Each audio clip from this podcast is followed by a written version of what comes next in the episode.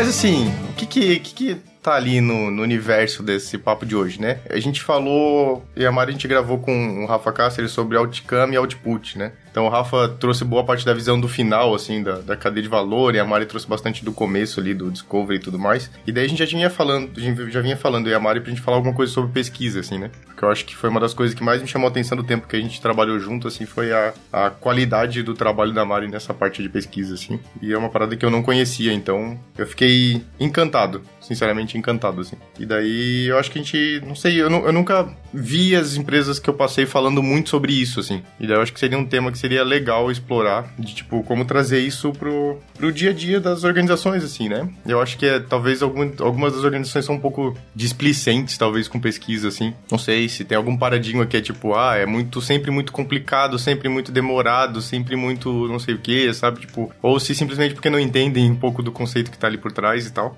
Então é isso que é uma coisa que eu, que parece que eu sinto falta de quando eu passo, passo pelas empresas, assim, sabe? Eu parei para pensar no quanto a gente faz inferências, cria hipóteses e testa coisas, mas essas, essas hipóteses que a gente cria são baseadas em coisas muito frágeis, às vezes. Tipo, gera aprendizado, é legal, é bom, né? A gente já aprende a descartar várias coisas, a gente gera muito aprendizado para organização, mas elas são muitas vezes baseadas em coisas muito, muito frágeis, tipo percepções individuais, assim, vieses muito específicos, assim. Então, eu acho que a minha minha, minha intenção aqui no, no papo é a gente tentar trazer um pouco mais de consciência para esse universo de pesquisa, assim, e de como a gente pode associar isso dentro de uma organização de uma forma útil, assim, sabe? Inclusive, eu vi uma imagem, Pana, no, no Twitter recentemente. Eu posso estar falando bosta aqui, mas eu acho que quem postou foi o John Cuttlefish. Que uma imagenzinha, né, meio meme assim, que é de um lado tem o framework lá do Build, Measure, Learn, né, o ciclozinho, com, bo com bolinhas de Build, Measure, Learn de igual tamanho.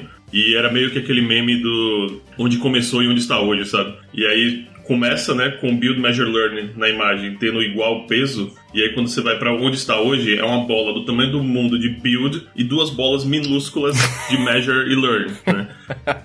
que, que é muito significativo, né, desse cenário que você está falando, assim, porque talvez dentro da, da lógica ali do, do Lean Startup, né, o Measure Learn é justamente o momento onde a gente se propõe a isso, né, a, a momentos de reflexão, aprendizado, pesquisa, né, onde eu não estou gastando tempo para construir algo é, necessariamente, né, mas onde eu estou tentando dar algum sentido para a informação que eu consigo coletar a partir do que de como meu produto está sendo usado, do comportamento do meu usuário e por aí vai, né? É, mas virou, acho que é isso, né? O, o, measure e o learn, ou se a gente quiser expandir, né? Todo o, o viés de pesquisa, é, entendimento de usuário, da gente gastar um tempo que não seja partindo diretamente para a construção de coisas, virou uma espécie de da desculpa que a gente precisava para construir o que a gente quer, né? e não uma real intenção de descobrir o que realmente importa e descartar tudo aquilo que a gente não quer construir. É, tem muito a ver com isso que você falou. Lembrei dessa imagenzinha aqui. Eu achei até interessante que fizesse essa, esse papo junto com o Rafa, porque o Rafa participou do começo aí da minha carreira, né? Na, na área foi bastante importante, ele e Danilo. E, e o legal de falar disso é que assim, eu sou uma pesquisadora acadêmica, né? Eu venho da academia e eles acompanharam isso. Eu chegava com, com um tempo de pesquisa gigante, com entregáveis gigantes Tipo, eu virei a Mari Canvas por, principalmente por causa do Rafa. A, a segunda Mari Canvas, né? Tem a Mari Canvas e tem eu que sou a segunda Mari Canvas.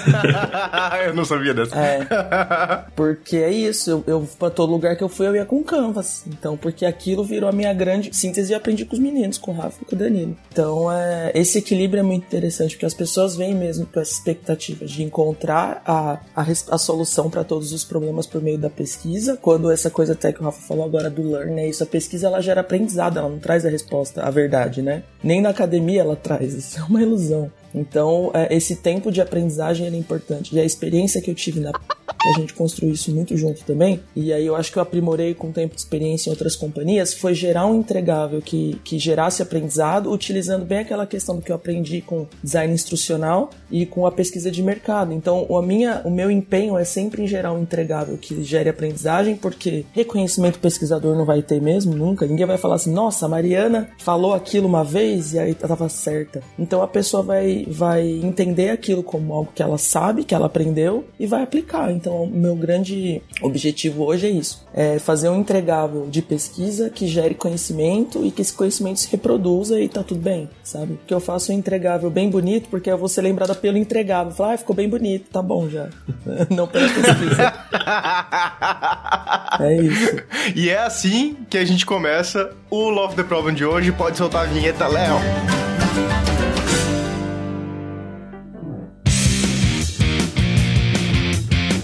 Olá, este é o Love the Problem, o podcast oficial da K21. Evolução contínua de pessoas e organizações, com carinho, toda semana para você.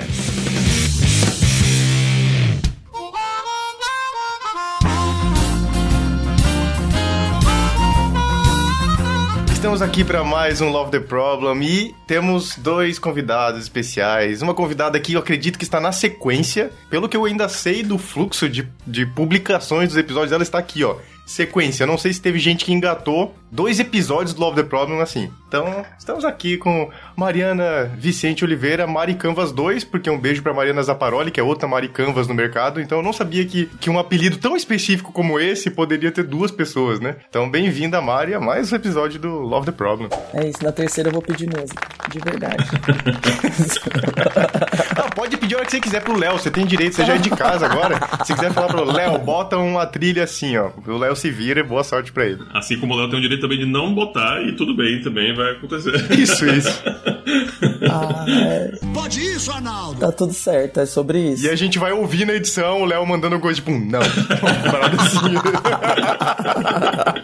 e a terceira pessoa deste papo, já que eu me incluo nela, né, nesse, nesse, nesse grupo aqui, está ele, Rafael Montenegro, nosso querido tio e bem-vindo, tio.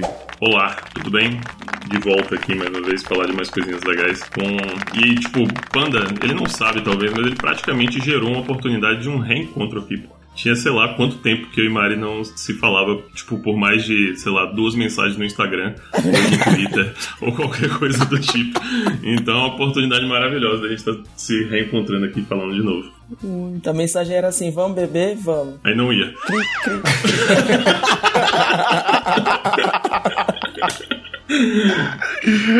Os meninos moraram muito tempo em São Paulo, aí pegou esse, esse vício de marcar e não Tá, mas ó, a, a parada é que vocês trabalham juntos, é isso? Sim. Trabalhamos. Essa é a parada. Essa é a parada. Conviveram juntos. Exato. Por muito tempo? Eu acho que, ó, pela quantidade de piadas que a gente tem de uma única empresa, vai ter que ter muito, muita censura. Isso aqui vai ter que passar por dois code DOPS junto, pra ninguém tomar processo. Prepara o pi aí, Léo. Toda vez que precisar citar alguma coisa, prepara o pi. Nós prometemos histórias sobre um produto que foi vendido sem estar feito, só no protótipo. Nós prometemos histórias sobre a borracha inteligente, a borracha que, que, que fala, sei lá. Dentre outras, sobre a nação linguiça. Nossa, nação, nossa senhora. eu já tinha tirado isso da minha mente, mas eu já não lembrava mais dessa. Eu tenho memória boa. É isso. Mas ó, dado, dado que foi a empresa que eu, que eu comecei a trabalhar logo que eu cheguei em São Paulo, quando, e Mari já estava lá quando eu cheguei, então acho que foram tipo uns quatro anos, quatro, cinco anos de, de trampo juntos que ou, ou diretamente muito próximos quando né, Mari veio trabalhar junto com toda a parte de inovação e, e, e design de produtos lá na, digitais lá na Pearson, ou antes mesmo quando ela estava metendo dentro lá dos livros e da, da de toda a pesquisa de geografia principalmente, certo? Exatamente. Já estávamos colaborando. E esse é um aspecto muito legal, inclusive, que eu acho que já dá para puxar, Pandia, sobre o que a gente viveu relacionado à pesquisa e ao trabalho todo de, de design, de produtos e tal, é, que é um aspecto bem multidisciplinar também, assim. A gente acho que de, de talvez um dos maiores méritos que, que eu vejo assim no, no, tipo de trampo que a gente fez nessa época juntos estava no aspecto de que a gente tinha diferentes perspectivas dentro do time que a gente trabalhava, com diferentes necessidades, mas to, a todo momento com uma abertura muito grande e talvez tenha muito a ver com aquilo que a Mari falou antes de pessoas que vieram de um contexto mais talvez acadêmico, que já vê a pesquisa e todo esse processo né, de, de descoberta pré construção das coisas ou pré-mão na massa, né, digamos assim, como algo já muito natural, né? Então, meio que foram filosofias distintas que eu acho que a gente juntou, né? Eu, Danilo e toda uma galera que veio junto praticamente de uma vez só, né, pra, pra, pra Pearson lá em 2013, 2014, trazendo um viés muito de startup, vamos acelerar esse negócio, fazer testes, hipóteses e tal, com uma empresa que já tinha esse aspecto da, da educação já e da, de toda a pesquisa que isso envolve muito forte, né? E abertura para falar sobre isso, assim. Então, abarcar essas diferentes perspectivas, né? E, e juntos a gente desenhar um modelo de, de como a gente queria fazer produtos que estavam mais abertos a gente testar coisas e pesquisar elas e, e não necessariamente já se comprometer com a construção de coisas gigantescas e mirabolantes que talvez não funcionem, foi muito fácil por isso, assim, né? Por essa, por a gente ter encontrado um ambiente fértil para esse tipo de discussão. Talvez se a gente tivesse chegado num, numa organização que já tivesse uma, uma cultura muito mais voltada para uma TI ou tecnologia tradicional, de tem alguém pedindo, vamos aqui só construir o que está sendo pedido, ou se, se fosse um cenário também de muita talvez terceirização, né? De tipo assim, cara, a gente tem fornecedores que produzem as coisas pra gente. Talvez a gente tivesse tido um, um, uma dificuldade maior de, de implementar todo esse mindset de pesquisa no desenvolvimento de produtos. É, mas como a Pearson já era uma empresa de produtos, né? E muito acostumada a fazer isso, principalmente no viés de educação, acho que foi bem fácil sabe, pra gente iniciar essas conversas lá. É isso, e tem uma, um histórico também de que parte do. Uma das marcas, né, para a qual a gente trabalhou, ela já tinha um histórico de ser a primeira marca a investir forte em produtos digitais para educação. Né? Eu tive a sorte de entrar no começo desse projeto. Então era aquele o Dream Team do passinho, sabe? Tipo, nossa, era uma galera jovem, isso eu tô falando, sei lá, 2008, 2009. Era uma galera jovem que tava se formando e aí jogaram um monte de dinheiro na nossa mão e falaram assim: façam um material digital. E ninguém sabia o que tava fazendo, porque não tinha ainda a disciplina do design instrucional. Né? Então a gente já chegou nesse ambiente de façam, façam tudo o que vocês acharem legal e vamos ver. Aí depois veio uma maestria de uma companhia mais antiga, né, que já tinha experiência em produto, é, mudou a, a, cabeça da, da gestão, e aí a gente começou a olhar um pouco mais pro mercado, e aí para mim foi tipo a fome com a vontade de comer, sabe? Começou a... Não que não fosse profissional antes, né? Tinha um, um, uma base educacional maravilhosa, mas aí depois também entrou a parte comercial, que também é, é importante, né? E se adequar a, ao mercado. E aí, quando a gente foi para o, laboratório de inovação, era isso: tipo, façam o, o, que for possível para fazer coisas diferentes. E era um mercado inexplorado ainda da educação na parte de, de inovação. E é inovar no Brasil, né? Que as escolas têm pouco recurso. Então, lá tinha sistemas de ensino de escola pública até escolas de, de alto padrão. Daí a gente precisava inovar para todo mundo. Então, o desafio era legal, o espaço era legal, como o Rafa disse, as cabeças muito diferentes se complementavam. Então, eu acho que a gente teve sorte de passar por um projeto como esse e talvez as nossas experiências profissionais hoje sejam diferentes, a nossa cabeça justamente por, por conta desse momento. E é bom a gente estar tá hoje falando aqui porque tem, tem essa, esse histórico aí. Esse movimento que, que aconteceu com vocês, para mim parece um movimento muito. que é um padrão que acontece nas empresas, né? De ter um grupo de pessoas, até multidisciplinar, com energia e tudo mais, com verba, para explorar esse universo da inovação. É, eu não sei o quanto desassociados do restante da organização vocês estavam para ter liberdade, autonomia e tudo mais, porque muitas vezes a, a estratégia é isso, né? Separa um grupo para que eles possam explorar qualquer coisa sem ter muita influência do restante da organização, que já está estruturada de uma forma mais. que já responde às coisas do, do negócio atualmente, assim, né? E para mim, me parece ser um comportamento muito padrão. E daí aqui eu queria, talvez, explorar um pouquinho dos, dos trade-offs, né? Do, dos, dos vantagens e problemas quando a gente tem isso desassociado, assim, né? Porque, no meu ver, a gente tem, tipo, massa é um grupo que pode explorar, que consegue ter liberdade, que não sofre influências, muitas vezes até políticas dentro de uma organização, do que a pessoa deve, deve fazer ou não, né? Você consegue ter uma liberdade mais interessante. Todavia, parece que o fato de estar desassociado, ó, todavia foi uma palavra bonita, né? Eu até parei para um momento e falei, nossa, eu encaixei todavia no meio de uma frase. Me senti orgulhoso agora. É, todavia, o fato de estar desassociado da, da organização me parece gerar uma perspectiva do restante da organização, tipo, ah, esse grupo que tá lá, isso não é realidade, muitas dessas coisas não vão acontecer na prática e tal. Então é tipo, é como se fosse queimar dinheiro para pessoas que estão ali no, no dia a dia do negócio, assim, uma percepção de que tá muito longe, assim. E eu acho que esse é um campo que as organizações têm para explorar de uma forma muito positiva, assim, de como aproximar esses dois universos, assim, né? Fazer com que essas duas coisas conversem de uma forma interessante. Eu queria saber de vocês, como é que foi? Vocês perceberam esses, esses trade-offs, assim, ou essas vantagens e desvantagens pelo fato de estar tá nesse formato? Eu, eu, quero muito ouvir a perspectiva da Mari, de quem estava no rolê antes da gente chegar, porque eu acho que a gente nunca conversou sobre isso especificamente, talvez. Mas o que, eu, o que a minha percepção, Pandy, é de que no começo né, desse processo, que eu diria, inclusive, hoje, estando na K21 e, e vendo o trabalho que a gente faz em organizações, que o que aconteceu nessa época, né, quando a,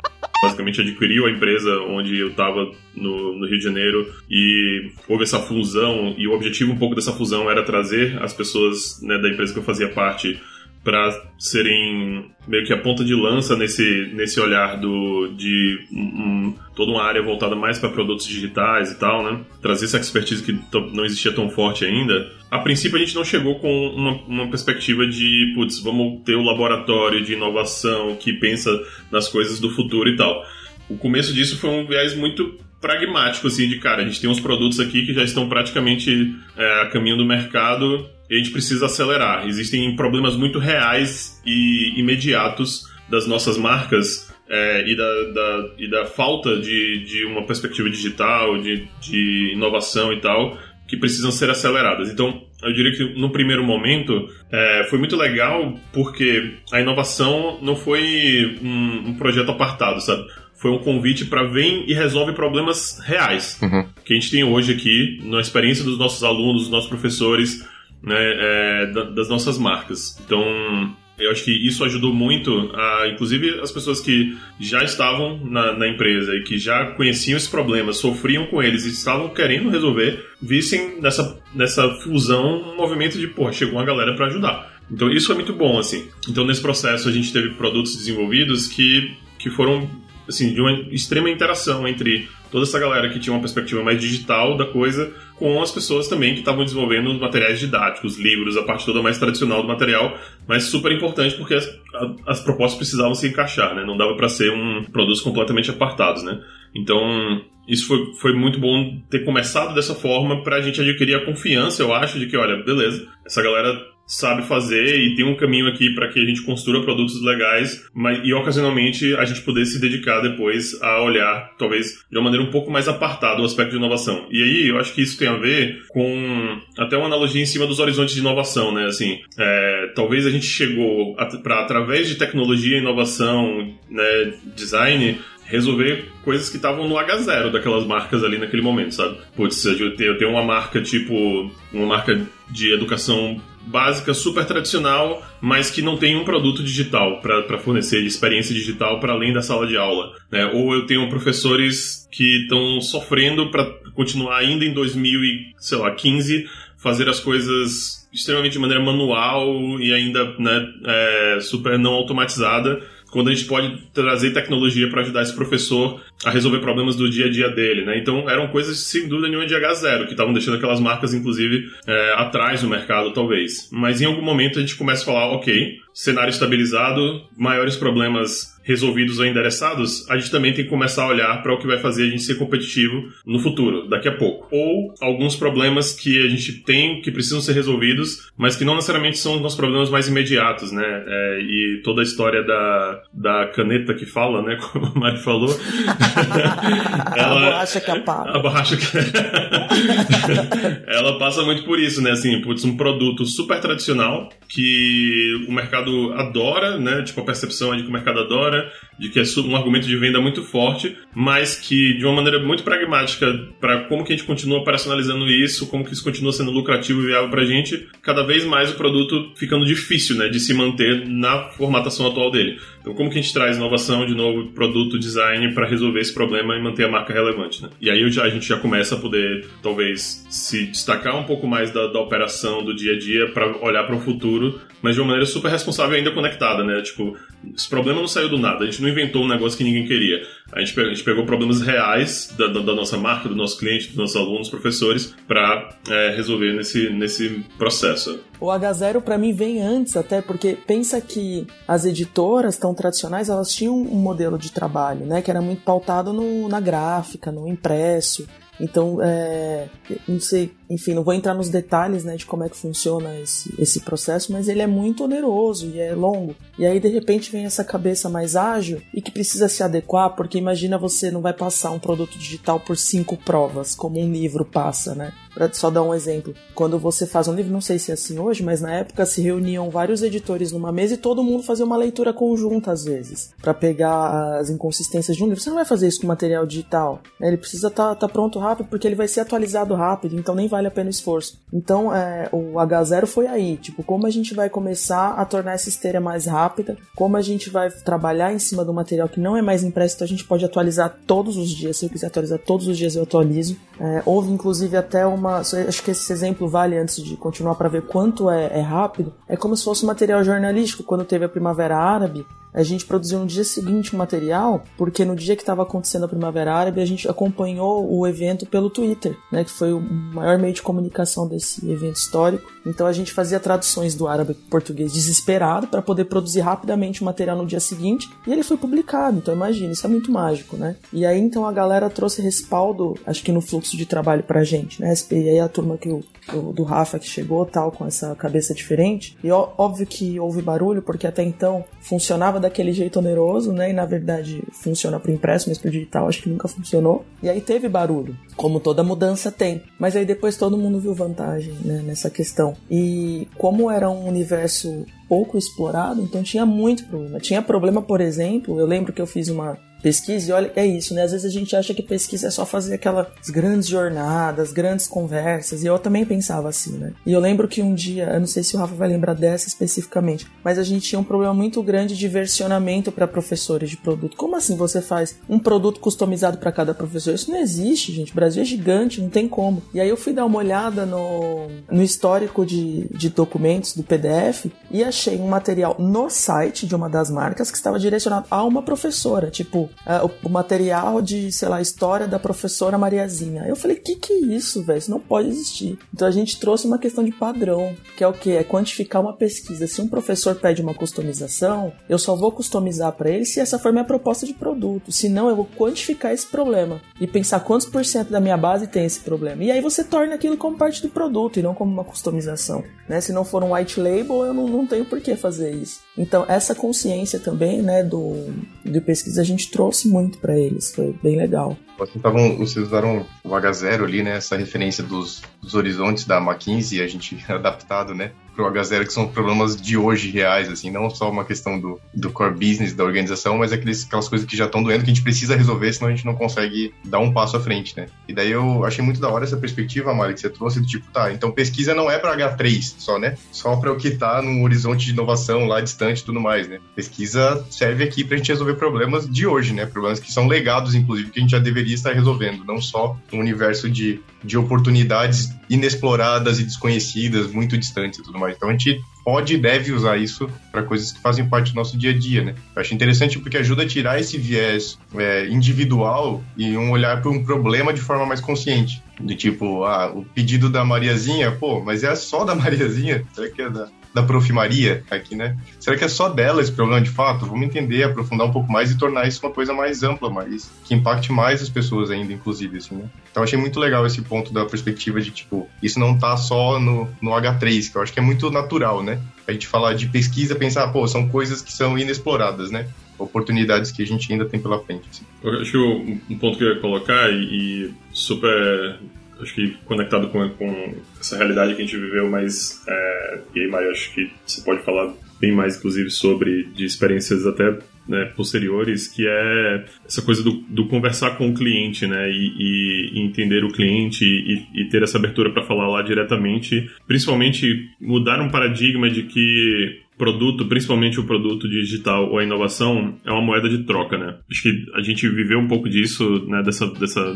desse processo na, na foi uma, um desafio que a gente teve que enfrentar lá, mas acho que é super comum a diversas empresas, né, e a diversos cenários. Conversar com o cliente costuma ser um trabalho só de quem está vendendo, né, é, em muitas organizações. Para a gente começar a falar sobre pesquisa, para a gente começar a falar sobre realmente, vamos entender aqui né, o que qual, qual o problema mais relevante que a gente quer resolver, o problema mais relevante do meu usuário, é esse processo de conversar com o cliente, de ter essa abertura e de estabelecer relações com seus clientes que não sejam relações somente comerciais, né? Uma premissa, eu diria, super importante. É uma cultura que precisa ser desenvolvida, é um paradigma a ser quebrado muito forte, inclusive, que não, não é só. Não, assim, esse trabalho de falar com clientes não é uma, uma coisa restrita né, a uma pequena parte da empresa, mas de que a gente tem que dar acesso né, aos clientes e, e, aos nossos usuários para todo mundo que está de alguma maneira entregando produtos e serviços, né? É, essa, essa competência né, que precisa ser desenvolvida, eu diria, da, nas organizações da, da capacidade de empatizar, de entender realmente, né, ouvir os clientes, isso parte para mim crucial também assim desse processo e que não que não acontecia tanto, né, assim. Acho que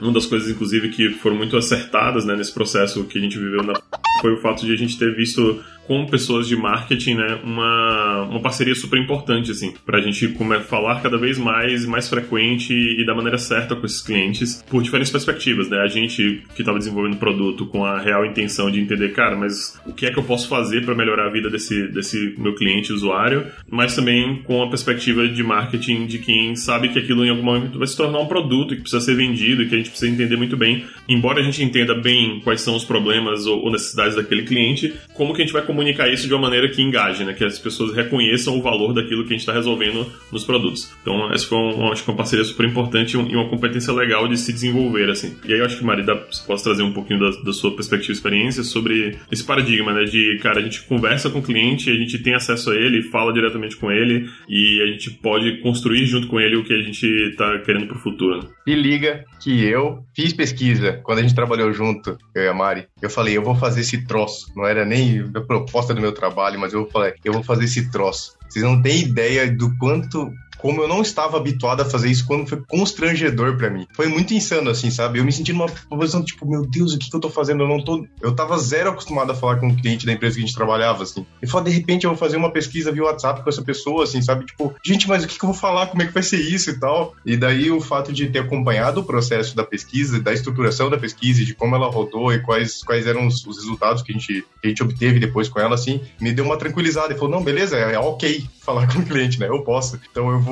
A gente foi lá, pegou uma, uma base de dados, fez uma. Deu, um, deu uma tratada naquela base de dados para entender exatamente com quem que a gente precisava falar e tudo mais. E daí, pô, rolou um maior roteiro. Eu fiquei pensando, eu vou, eu vou estragar toda a pesquisa. Eu pensei, porque eu vou falar com o cliente, vou falar uma besteira, eu vou estragar tudo, assim. E tipo, pô, maior roteiro bem estruturadinho, tentando evitar os viés das coisas que a gente tava tentando pesquisar com o cliente naquele momento e tudo mais, assim. E no final das contas, eu, eu mesmo, mesmo constrangido, fiquei orgulhoso. Falei, putz, que coisa boa consegui falar com o cliente de uma forma massa, estruturada, que gerou um resultado daquilo que a gente estava tentando pesquisar, assim, sabe? Por WhatsApp, gente. Foi uma coisa bem doida, assim. Então, foi uma experiência interessante. Isso aí foi o trampo que tava junto com a Mari nessa época, assim. É isso. É, o que eu percebo dessa questão de falar com o cliente é que às vezes tem uma mística muito grande, né? De você entrar em contato com ele ou falar com qualquer pessoa, né? Claro que é importante a gente chegar direto no cliente. Tem até uma, uma preciso muito falar disso. O Don Norman mesmo, ele teve que vir a público e falar sobre o Get Out of Building, né?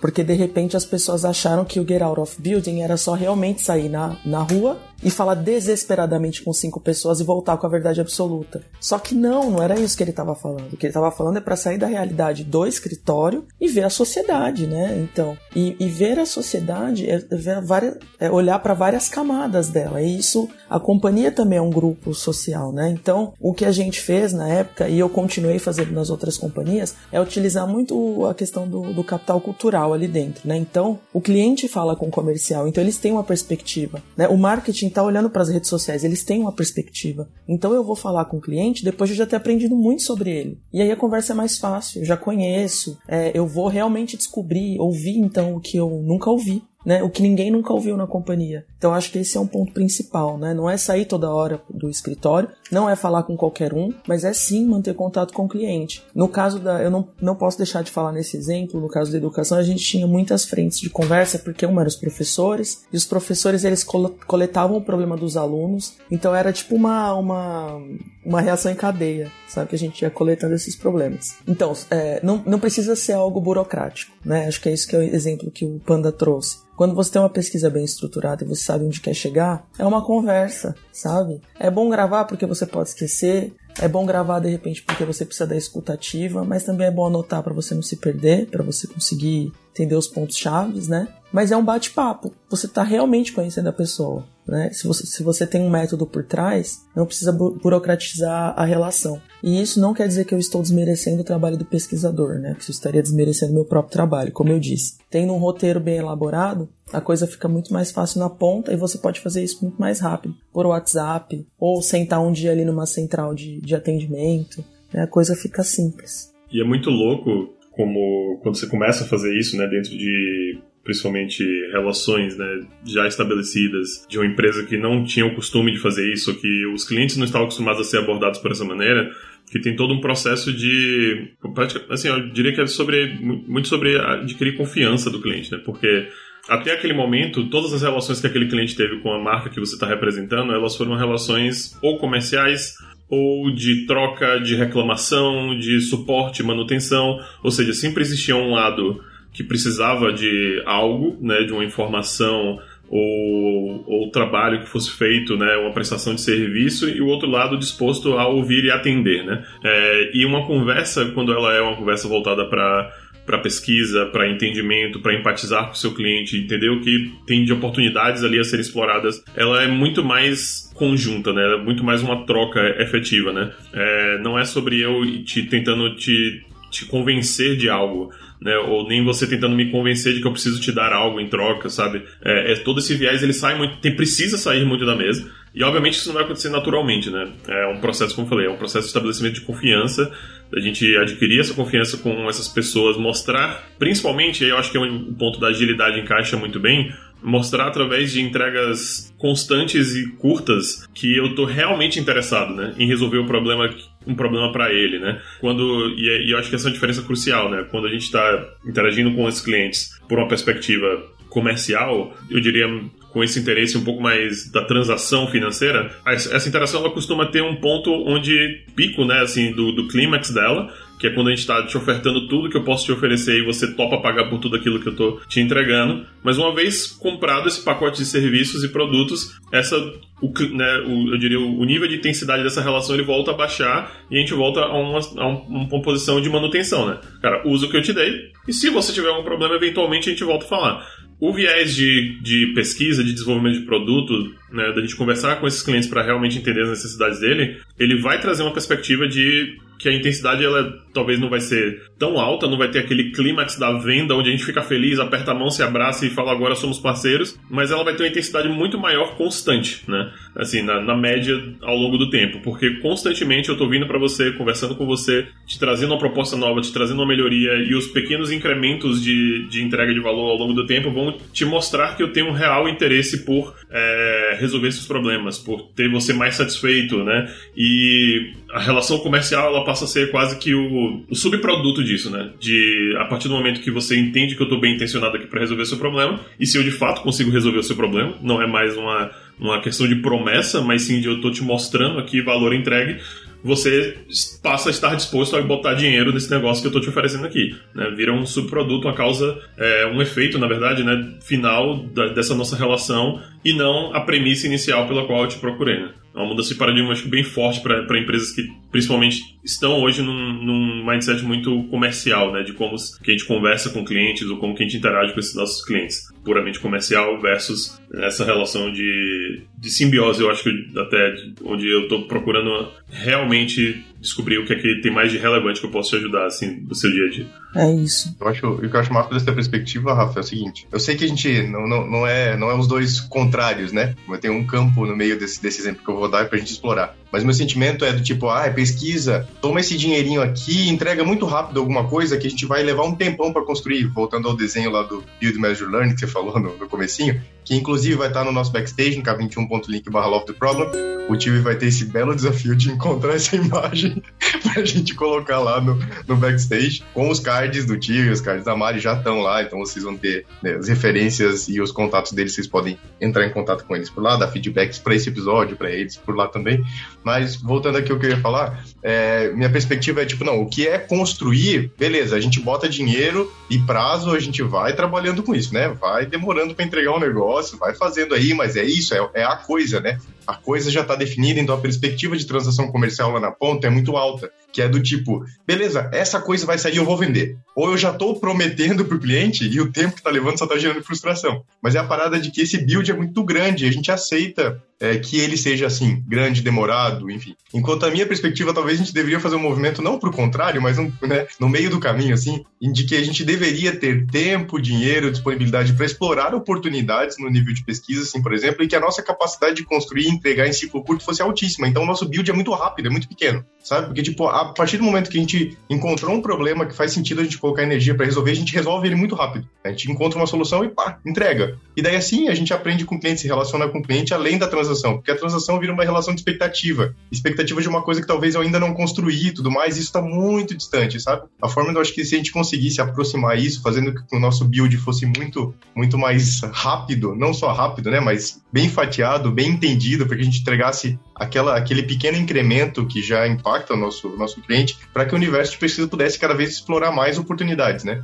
Eu sempre eu fico pensando assim, do tipo, sabe, uma piscina de bolinha e tem alguma coisa boa ali dentro, assim. Então, pô, vamos investir tempo aqui, vamos encontrar. Tem um prêmio aqui no meio desse negócio, sabe? Às vezes a gente vai pegar uma bolinha e vai tentar, não é aquilo, a gente vai ter que encontrar um pouco mais, vai ter que se aprofundar um pouco mais para tentar encontrar essa oportunidade. Mas é a parada do tipo, muita, eu, eu tenho o sentimento de, de, que às vezes o resultado de uma boa pesquisa gera uma oportunidade muito interessante para a organização, mas a partir do momento em que ela tá tangibilizada em alguma coisa, demora muito tempo para isso chegar no cliente de fato, assim, sabe? Então fica do tipo, putz, mas a sensação de desperdício desse universo da pesquisa e inovação, porque muitas estruturas a gente ainda demora muito para entregar isso. Tem uma coisa que eu acho que vale muito a, pena ser dita, talvez eu entre em alguma fala polêmica, mas é sobre isso a questão de, de que focar no problema é prometer uma coisa para o cliente, né? Eu já ouvi isso algumas vezes. Não, a gente não vai fazer essa pesquisa porque a gente vai prometer algo que não pode entregar. Aí, primeiro, por que, que você não pode entregar se for um problema real? Acho que deveria entregar. Ponto número um. Segundo,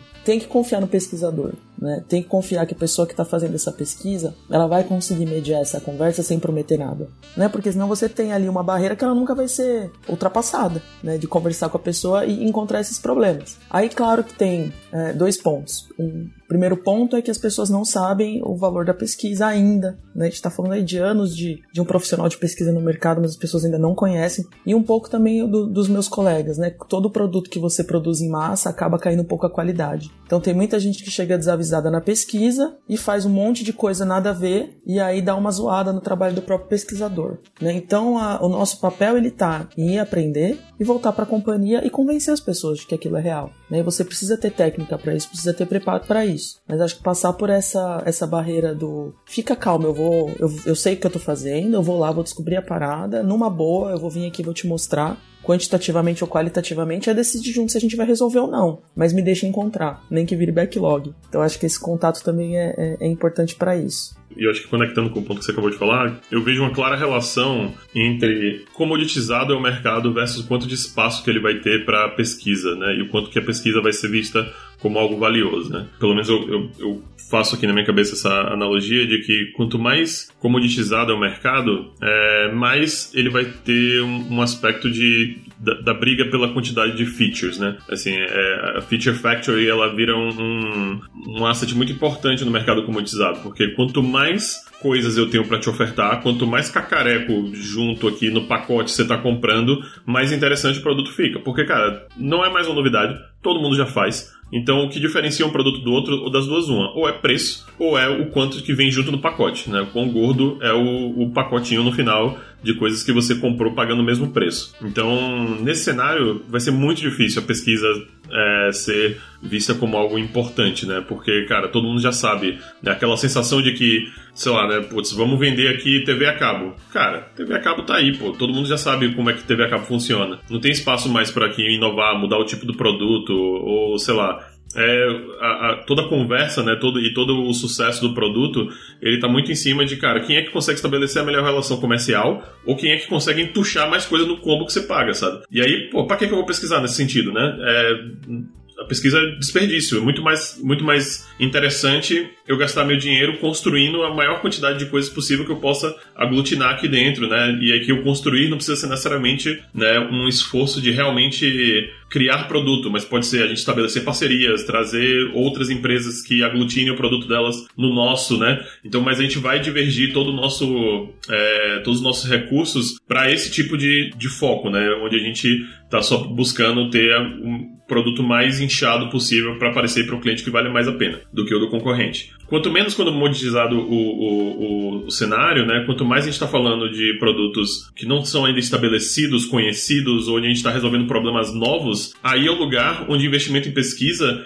precisa estar tá, assim no topo dos seus investimentos, né? Talvez marketing pesquisa principalmente, porque é onde a gente a base fundamental do que a gente está fazendo ali é descobrir o melhor problema a ser resolvido, né? É, o problema que ainda, ninguém ainda resolveu e é isso que vai trazer o diferencial. Inclusive na minha cabeça veio uma analogia que é entre esse momento muito claro que a gente teve principalmente aqui no Brasil de transição de bancos tradicionais para bancos é, digitais, né? É, bancos tradicionais até o ponto ali onde o Nubank vem para fazer o barulho que fez era isso, né? Assim, qual é o banco que me oferece mais vantagens no mesmo lugar, assim? Qual é o banco que me tem mais funcionalidade? Ah, porque aqui eu tenho crédito, eu tenho não sei o que, tenho isso, aquilo e tal, e eu tenho uma agência massa, eu tenho um, um gerente de conta que me liga pessoalmente, e é só isso, né? A gente vai enchendo, enchendo, enchendo. O cara olha a quantidade de coisas que ele tem e não cabe numa folha de papel, né? Na hora que vem o Nubank e resolve um problema diferente, a gente sai do comoditizado para o realmente né, inovador, para o realmente é, desconhecido, digamos assim, pô, esquece. É um cartão que só tem crédito e meia dúzia de funcionalidade, mas tem um atendimento foda, que era o que eu não tinha antes, e é isso. Eu tô cagando agora pra quantidade. E nesse cenário, tenho certeza, o Nubank, porra, e todos os outros bancos digitais que passaram por esse processo precisaram de um investimento fodido em pesquisa, em entender seus usuários, em realmente conversar com eles de uma maneira, né, tipo, comprometida, né, a, a construir algo que fizesse sentido e tal. E essas duas, esses dois cenários para mim parecem muito, muito claros, assim, conectando com o que a Mari falou, né, onde que a pesquisa ela vai ser valorizada e onde que ela vai ter um espaço muito foda de, de brilhar, né? Pra, pra porque ela, é, o, o subproduto da pesquisa é o que gera valor, versus cenários onde, assim, cara, pesquisar mais ou pesquisar menos, a sensação de, de que isso traz algum retorno é baixíssima, né? E, e talvez isso seja um ponto importante, né, para quem tá ouvindo a gente pensar cara, a empresa onde você está, o tipo de produto que você está tentando entregar, é, o quanto que de fato investir em pesquisa e, e, e, nesse, nesse tipo de trabalho, né, onde a gente conversa muito com o cliente e tal, quanto que isso realmente vai causar de impacto. E não é que Tá, então se eu estou no cenário comoditizado, então eu deveria abandonar a pesquisa. Na verdade, o ponto é, se eu estou no cenário comoditizado, é eu entender que a pesquisa vai me permitir achar a próxima coisa importante que o meu mercado comoditizado não está fazendo e é, isso vai ser que talvez leve minha empresa para um outro patamar para sair da mesmice, para não morrer daqui a pouco porque a gente ficou simplesmente estagnado, né? É, sobre isso que o, que o Rafa falou do mercado comoditizado, eu acho que é aí que entra a visão do pesquisador, dele conseguir, porque é o pesquisador ou a pesquisadora, né? Vamos falar, a pessoa pesquisadora. É ela quem vai fazer o recorte da pesquisa. Então é isso, eu olho para o mercado comoditizado, então se, se eu quero descobrir algo diferente, então eu preciso pensar se ainda há algo diferente para descobrir nesse mercado comoditizado, fundindo coisas de repente, ou se eu tenho que sair dele. Então tem o olhar, o, o pesquisador é pago para isso também, vamos dizer assim, né? Uhum. E aí eu queria trazer o exemplo, um case polêmico da borracha que fala, porque isso me marcou muito. ah, bom, eu não sei o quanto a gente pode abrir isso, acho que agora pode, né? Não sei. Mas a gente tinha a caneta que fala no mercado e de repente ela virou um pouco commodity dentro da marca, né? Virou uma coisa assim, ah, ainda tá aí meio meio antigo tal. E a gente foi é, pediram pra gente fazer uma pesquisa para entender como é que tava essa caneta ali vista pelos clientes. E a gente estruturou uma pesquisa que não levou muito tempo. Achei que até o resultado foi bem legal, né? A gente teve uma perspectiva ali de visão etária de diferença. As crianças gostavam muito, os adultos não viam muito valor. E aí, é, com isso, com a perspectiva do cliente, a gente foi para o mercado pesquisar coisas que poderiam substituir, né? Qual que é a nova caneta que fala? E aí a gente trouxe algumas soluções. E quando apresentamos isso, inclusive estava eu, Rafa e Danilo apresentando, as pessoas que iam ali financiar essa nova mudança, elas não conseguiram enxergar a nossa proposta como algo é, simples e, e, no hoje. Elas acharam que, ah, mas isso é uma inovação, tipo H4. Porque elas não estavam é, pesquisando sobre o mercado. Elas não viam que, por exemplo, a gente deu uma, uma das soluções era, de repente, introduzir uh, um VR para uma experiência. Uma das coisas, né? A gente teve, a gente foi pra coisas muito simples e coisas um pouco mais complexas. E aí a, a pessoa falou: não, mas como assim VR? Pô, mas VR tá vendendo na China, cara. Tem Google Cardboard, tem tanta opção, não tem, não tem, a gente pode experimentar isso, né? E a gente deu outras, até a gente chegou a uma experiência com inteligência artificial depois, né, Rafa? Um projeto que acho que o Rafa fez mais que eu, eu saí da companhia depois. Mas em determinado momento, como eu era uma menina com muita energia, né, hoje eu sou uma pessoa um pouco mais resignada, eu fiz uma piada, né? Porque a, a pessoa falou assim: ah, mas não, VR, inteligência artificial tá muito pra frente. Eu falei, então vamos fazer a borracha que fala. né? Depois da caneta que fala, a gente faz a borracha que fala, a régua que fala. Porque é isso, é tipo, inovar no mais do mesmo. Você não, você não quebrar a lógica é muito difícil, né? Então, aí todos rimos, porque eu tinha um. um o Danilo suou, mas eu tinha uma fama de ser engraçada, então todos rimos, nos abraçamos e foi divertido. E foi isso. E aí acabou. Fui demitida. Fui demitida, né? não fui eu saí. Todos rimos e eu pedi demissão. é isso. Foi tipo isso. É aquele meme de sendo jogado da janela, assim, né? É. Aquele meme do, da sugestão lá na mesa de escritório sendo jogado pela janela. É, cara, eu falei, faz a borracha que fala, velho. Porque foi pra, na minha cabeça foi what the fuck, sabe? Mas é isso, né? É, eu acho que isso fala muito sobre essa questão cultural, né? Que, que a gente tava falando antes, de como todo esse processo de criação de produto, inovação, né, é, ele acaba tendo um valor internamente na empresa que também é relacionado à questão comercial, talvez, né, mais do que a uma real intenção de ter o melhor produto que vai ter uma, a maior satisfação, a maior eficácia na vida dos clientes, mas a inovação vista como aquela nova coisa que eu posso colocar no pacote uhum. para deixar ele mais atrativo, mas que não necessariamente precisa ser a coisa mais importante ou a coisa que vai ser mais utilizada, mas é só porque dá o brilho, né? Dá o brilho de que, olha, além disso tudo, né, meio meio TechPix Polishop assim da coisa, né?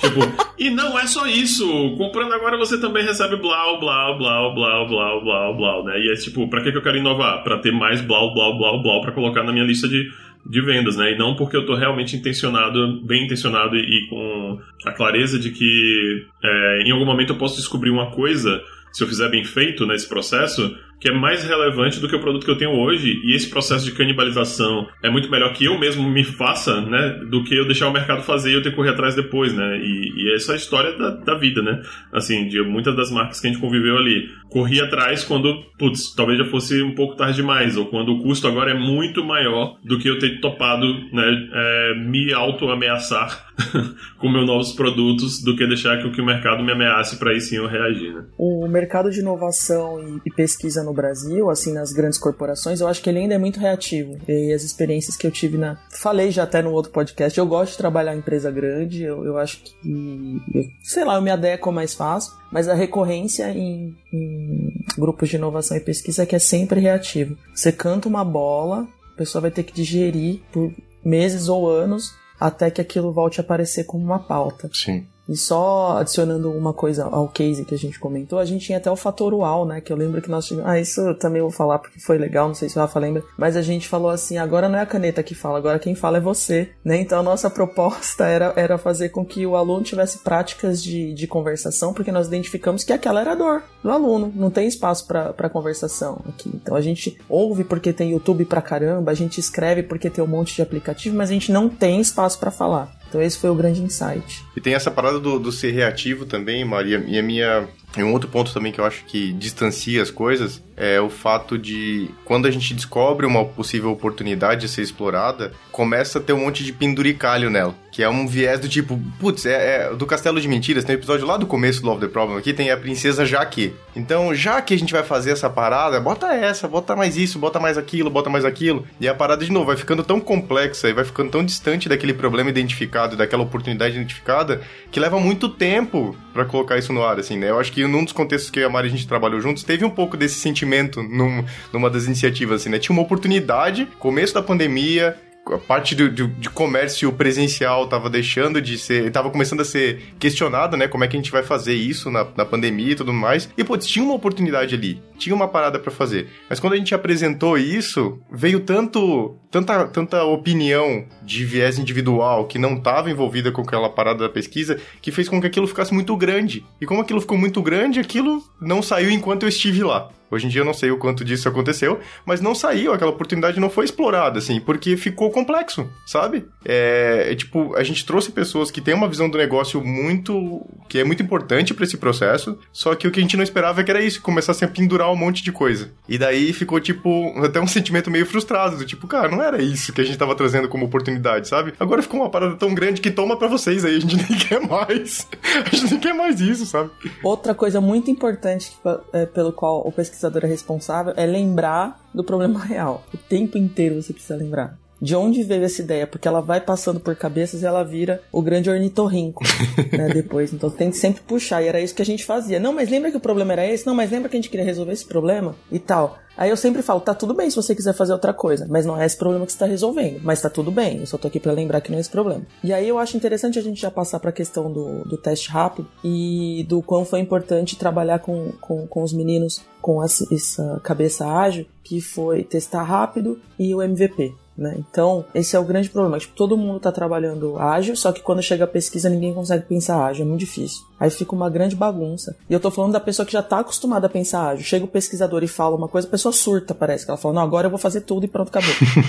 e não é assim. E aí eu acho que a gente conseguiu ali fazer é... e depois, obviamente, nas outras companhias eu também fiz, inclusive no episódio sobre outputs e outcomes eu contei o case de um aplicativo que eu fiz. Escutem esse podcast. Não vou falar de novo, né? Escutem esse episódio. Ah, adorei a referência. Vai estar tá lá no backstage a referência do episódio, que foi o episódio anterior a esse. Isso. Então, k21.link barra love the problem vai ter referência lá no card deste episódio do episódio anterior, que é o card logo abaixo. Exato. Se você frequenta o nosso backstage, você dá um, um mini scroll, assim, ó, vrr, Sabe? Eu fiz o barulhinho aqui, eu tô fazendo com o dedo, gente, como se eu estivesse rodando a bolinha do scroll do mouse. É só um mini scroll. É só um tec-tec, sabe? Vai estar tá no card logo abaixo. Mas é esse episódio. É isso, que é um case bastante interessante também de como a gente consegue é, começar pequeno e a gente precisa convencer a começar pequeno.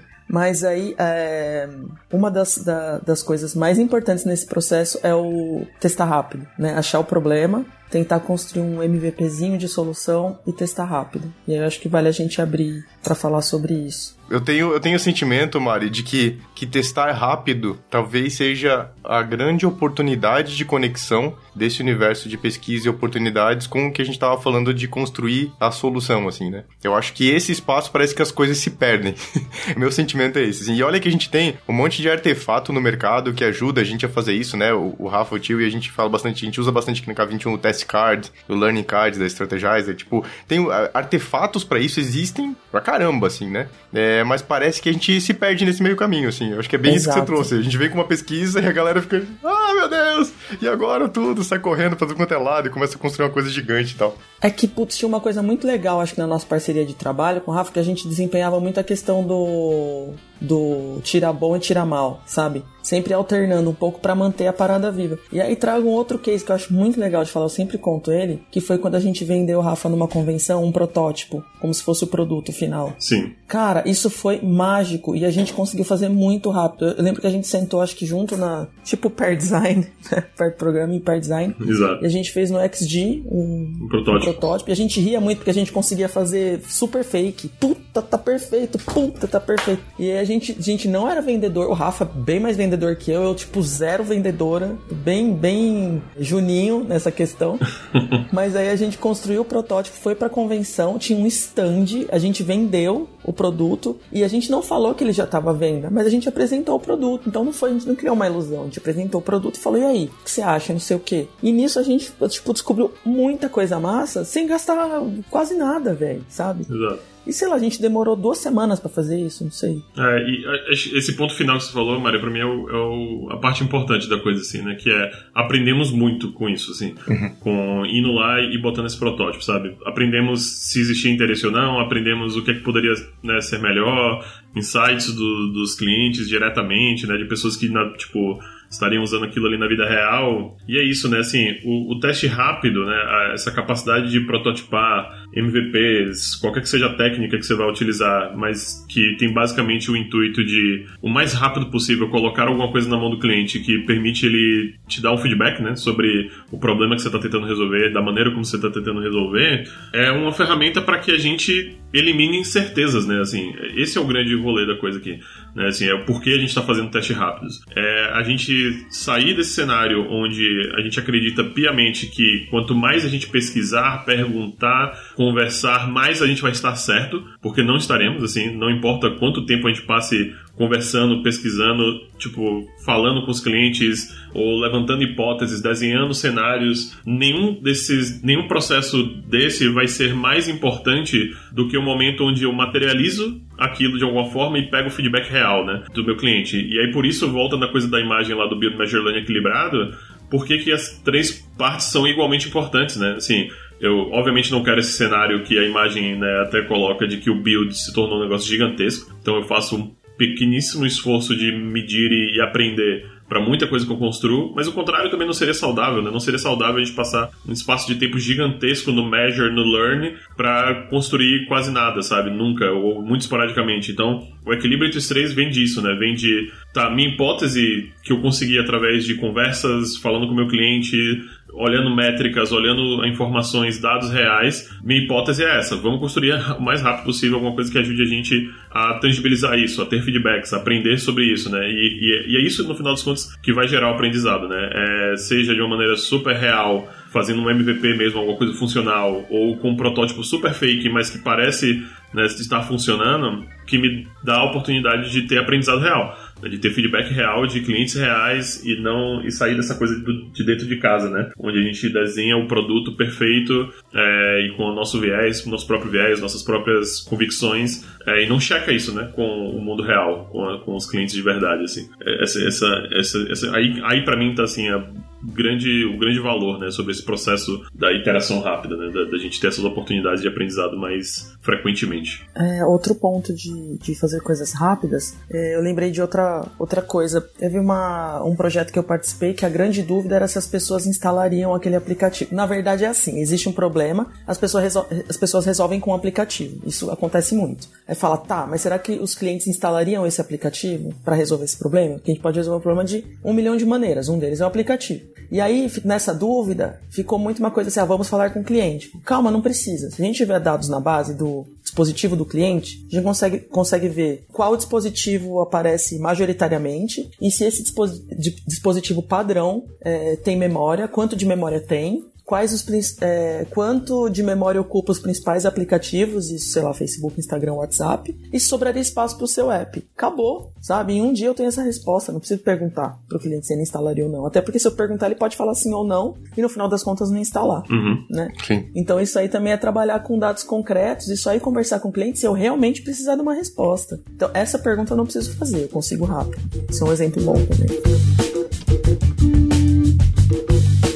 Então tá, aqui ó. Pra gente fechar, porque eu já perdi noção do tempo, eu queria explorar um pouquinho mais nessa reta final, Mari, essa parada do teste rápido, assim, e de como a gente pode talvez conectar algumas, alguns caminhos para conectar uh, pesquisa, descoberta, o contato com o cliente, essa coisa talvez um pouco mais abstrata do que uma solução já definida, assim, com essa construção da solução. Vocês trouxeram ótimos exemplos, assim, de como, como o teste rápido gera aquilo que a gente quer, na verdade, que é o aprendizado, o aprendizado antes mesmo de ter uma solução na mão do cliente, a gente quer saber se aquela solução de fato resolve o problema que a gente identificou, assim, né? Então, como aproximar talvez esses dois universos? Como como a gente, a gente conectar essas duas coisas de quando a gente está descobrindo algo, de fato, aprendendo com aquilo, até o momento que a gente define e fala, putz, aqui tá na hora da gente, da gente construir alguma coisa alguma coisa pequena o suficiente para que a gente possa ter feedback, né, de fato sobre a coisa construída, assim. Então acho que o ponto é que a, a, pessoa que vai fazer a pesquisa, ela não é só, ela não tem como especialidade construir formulários. Ela precisa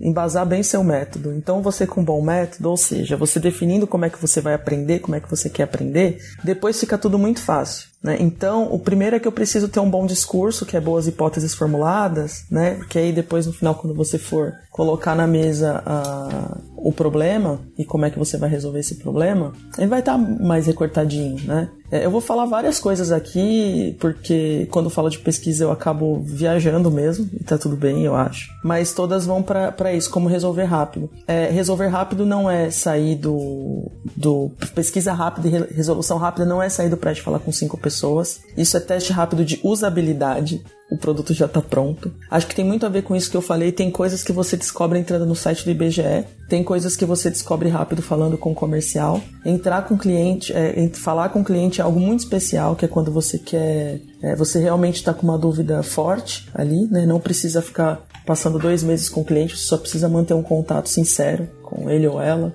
ali e na hora de converter para o, o, final, que é aquela coisa que eu falei do entregável uau, é conseguir, se você tem um bom método, uma boa hipótese, você vai conseguir resumir tudo de repente em uma frase, né? Ou uma única solução, ou uma lista de, de coisas para fazer. Olha, a maior dor é essa, aquela questão do, dos pain points, blue points, né? Olha, a maior dor que apareceu é essa aqui, essa é número um. Então a gente resolve, pode resolver assim, né? E aí essa, essa organização ela vai facilitar na hora que você for conversar com quem é de negócio, quem não é. Acho que esse que é o, o salto aí para para chegar num, num, bom desenvolvimento. E convencimento, não tem como. A gente sempre vai ter que defender pesquisa e sempre ter que defender o resultado da pesquisa. Não sei se eu respondi a sua pergunta, mas para mim isso faz muito sentido porque é o que eu faço no dia a dia, é organizar o conhecimento, organizar as descobertas, isso as descobertas, isso conversando muito com o pessoal de negócios. Então eu já sei o que eles querem, eu já sei qual é o, a conversa deles, inclusive isso foi muito aprendido com os meninos de novo. Olha como eu sou grata, gratiluz.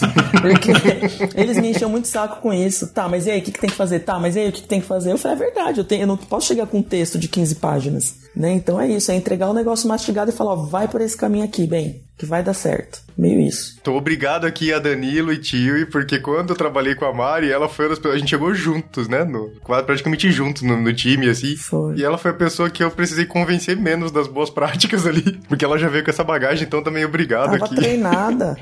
Doutrinada evangelizada. Ah, boa. Conectando com esse último ponto da Mari, do convencimento, acho que a, a minha, a minha dica, por assim dizer, é, seria talvez mais em cima da perspectiva da liderança e de como que as organizações medem o que é resultado, né? Então, se a gente mede resultado, principalmente, né, a gente está falando aqui bastante de pesquisa voltada para desenvolvimento de produto, então provavelmente uma coisa que está acontecendo dentro de áreas de produto e de áreas de tecnologia, se a gente mede resultado para essas áreas como a quantidade de coisas que a gente entrega, aí deu ruim, sabe? É, quanto mais sucesso significar entregar mais coisas, menos oportunidade e valor a gente vai ver na pesquisa, assim. Agora, o quanto mais resultado é for entregar as coisas certas e o quanto mais as lideranças das organizações cobrarem essas áreas e essas pessoas, né, por fazer coisas mais relevantes que geram mais resultados para os clientes, que impactam mais na vida dessas pessoas que a gente está tentando né, ajudar, assim, no final das contas, com os nossos produtos e serviços, é, mais a gente vai ver valor na pesquisa. Então, toda vez, e a gente, eu posso ver, assim, na minha cabeça claramente essa cena hoje, né, em retrospecto, cada vez que a Mari, eu, Danilo, chegamos lá com um, um, resultado de uma pesquisa, de uma interação que a gente teve com o cliente, onde a gente apresentava uma nova perspectiva a ser abordada e a gente tinha, por algum motivo, uma rejeição, obviamente podia ser porque era uma ideia merda, mas também vejo. não me lembro, se aconteceu, não me lembro.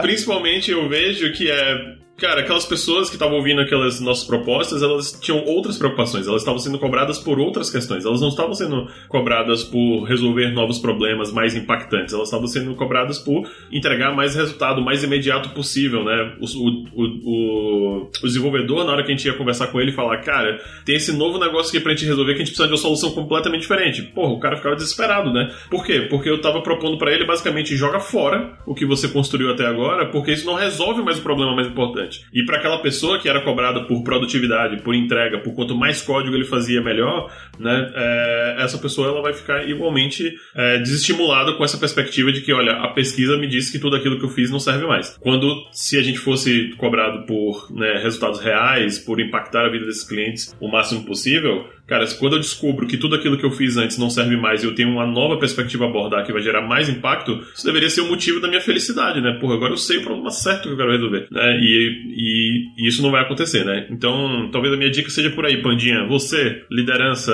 executiva de uma empresa, dono, o que quer que você seja, que, né, que tem o poder de decidir sobre como a gente cobra as pessoas, de que tipo de resultado a gente cobra elas, vamos cobrar os resultados que falem sobre eficácia, sobre a gente realmente resolver problemas, ao invés de simplesmente entregar a maior quantidade possível de coisas que o cliente não vai usar no final. Eu tenho um ponto que eu preciso muito falar disso que o Rafa falou, que eu pensei numa síntese, assim, para essa questão, é que eu acho que o, o, o pesquisador ele tem que conversar com toda a cadeia também, né? Porque é isso, eu preciso tentar minimizar a dor de todo mundo, na verdade. Então é isso que, que o Rafa falou, conversar com, com o programador, né? O pessoal do desenvolvimento, conversar com o negócio. O designer que tem malemolência e malandragem com o negócio também ele vai é, conseguir é, convencer mais rápido, né? E um outro ponto é que fazer uma pesquisa muito longa ou pouco embasada, e aí no sentido também de conversar com toda a cadeia, ela depõe contra a própria pesquisa, né? E não colocando toda a sobrecarga na, no, no ombro da pessoa que pesquisa, mas é, faz parte, né? Então a gente precisa sempre pensar nisso para fazer coisas mais relevantes e com eficácia, como, como o Rafa disse. Muito bom. Boa. E acho que não somente entender e conversar, né, Mário, mas envolver, assim, uhum. trazer para perto da pesquisa pessoas que normalmente não estariam envolvidas, né, assim, e eu acho que esse é um... Cocriação, né? Exatamente, e isso foi um aspecto muito positivo também, né, do que eu acho que a gente viveu lá na, né, juntos nesse momento, de que cara, existia um convite muito aberto, né, para você desenvolvedor, vem aqui e vamos lá dentro da escola conversar com o professor junto, né? É, não quero você só com a cabeça enfiada no código, eu quero você entendendo também o porquê que a gente está fazendo o que a gente está fazendo, né? E para essas conversas em cliente, em escolas, junto com a galera do comercial, com a galera que também faz o livro, com todo mundo junto, sim, é, tipo, esse processo quando a gente envolve todas essas partes e todo mundo entende, né, o caminho que levou até aquela resposta, né, ou aquela hipótese, melhor falando, gera um, também um resultado final de engajamento e de que, beleza, na hora que a gente realmente precisa transformar isso agora em produto entregável, tá todo mundo muito mais com muito mais clareza, né, e, e, e entendimento de por que, que a gente está fazendo o que a gente está fazendo. Muito bem, então temos um chamado para revolução aqui. Todo mundo se unam, pessoas que são pesquisadoras, pessoas do design, pessoas do negócio. Não brinca comigo. então eu, eu, usei, usei uma referência embasada no, no, nosso pequeno grupo social de três pessoas. é, pessoas desenvolvedoras que tem um movimento, então, dentro dessas organizações para a gente olhar para isso de uma forma mais consciente, né? Tem muitos, muitos paradigmas e muitos vieses a serem quebrados até a gente chegar nesse, nesse mundo perfeito, assim. Mas eu acho que é um, é um caminho que, que, bem explorado, gera muito resultado e gera muito impacto naquilo que a gente faz, assim. Então, aproveitem o chamado da Mari e do tio aí e bora trazer olhares diferentes dentro da organização, daquele meio que você consegue impactar, olhar isso de uma forma mais consciente, promover isso de uma forma mais consciente nas organizações. Muito bem, muito bem. E os nossos recadinhos finais? A gente tem aqueles recados de sempre, institucionais, recadinhos institucionais. Sigam a gente no YouTube, o episódio sai aqui no YouTube também. Quem acompanha a gente nas, nas nos seus agregadores de podcast, mas prefere, por exemplo, o YouTube, a gente também sai lá no YouTube toda segunda-feira. É, Love the Problem, toda segunda-feira no ar. Então siga a gente, é, se inscreva no canal da K21 lá no YouTube, se inscreva aqui no Spotify também, se você ouve a gente pelo Spotify, dá para acompanhar os, o, o que tem de, de lançamento. A gente vai ter um quadro novo, ou já temos, porque olha só que coisa boa, né? Então contem pra gente sobre o quadro novo, eu não sei mais, eu me perdi enquanto os episódios vão pro ar, porque a gente tá, a gente tá aqui, ó. Melhoria contínua, inclusive no nosso fluxo, quem acompanha a gente esses dois anos. Então, a gente usa o que a gente fala aqui, então nosso fluxo tá melhorando. Então, mas a gente tem quadro novo no ar, deem seus feedbacks, se esse, se esse quadro ajudou vocês numa dinâmica diferente aí, não vou dar spoilers, vou deixar pra vocês ouvir. E a gente também tem o Product Play, que é uma plataforma de streaming com conteúdo sobre desenvolvimento de produto e tudo mais para evoluir sua carreira nesse mercado de produto. Então aproveite e conheça um pouco mais também do Product, product Play. O link vai estar tá lá no nosso backstage, k21.link barra Love the Problem, junto com o card da Mari, o card do Tio, o card desse episódio e todas as referências que a gente comentou hoje aqui. Todas talvez sejam um exagero da minha parte, mas quem sabe a maioria, porque a gente perde algumas no meio do caminho. O tweet que o Tio falou já está aqui, ele já mandou, então ele vai estar lá com certeza. É, Mari, muito obrigado por ter vindo a mais um episódio, Tio, e também. Muito legal ter vocês aqui, esse papo foi muito, muito massa. Um beijo para vocês.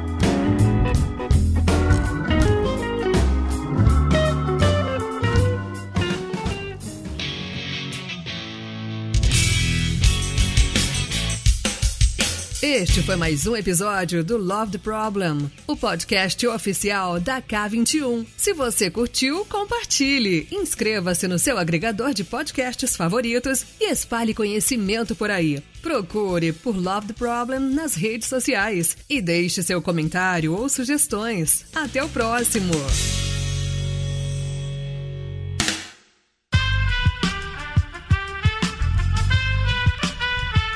Esse podcast foi editado por Aerolitos Edição Inteligente.